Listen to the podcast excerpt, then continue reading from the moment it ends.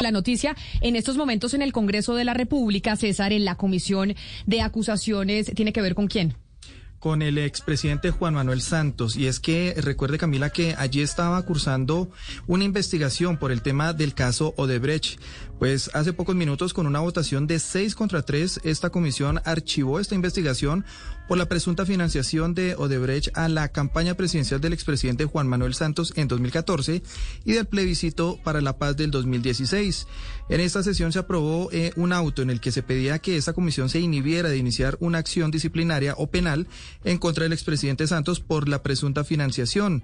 Este documento era de 27 páginas eh, de autoría de los representantes Johairo Cárdenas del Partido de la U y Andrés Calle del Partido Liberal, quienes señalaron que no existía material, elemento material probatorio que permitiera establecer un, un nexo causal entre Bernardo Miguel Elías y el ingreso de dineros de la multinacional Odebrecht a las campañas de Juan Manuel Santos de presidencia y el plebiscito de paz.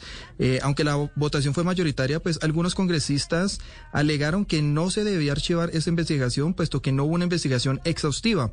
Sin embargo, pues se dio esta votación que le mencioné. César, ¿quiénes hacen parte de la comisión de acusaciones? ¿Tiene usted los nombres de los congresistas que conforman esa comisión y que votaron en favor de que se archive la investigación en contra del expresidente Juan Manuel Santos? Pues esta, esta comisión tiene aproximadamente unos 15, 20 representantes. Eh, el, el, presidente es Oscar Villamizar. Oscar sí. Villamizar es partido de la U. Exactamente. Sin embargo, él, eh, él pues presidió, no estuvieron todos los, los, representantes porque, por ejemplo, representantes como Eduardo Rodríguez o Gabriel Santos están en ese momento en un debate de control político en la comisión primera y pues no asistieron. Entonces también aprovecharon algunos para, para tener esta votación por eso solamente son nueve votos.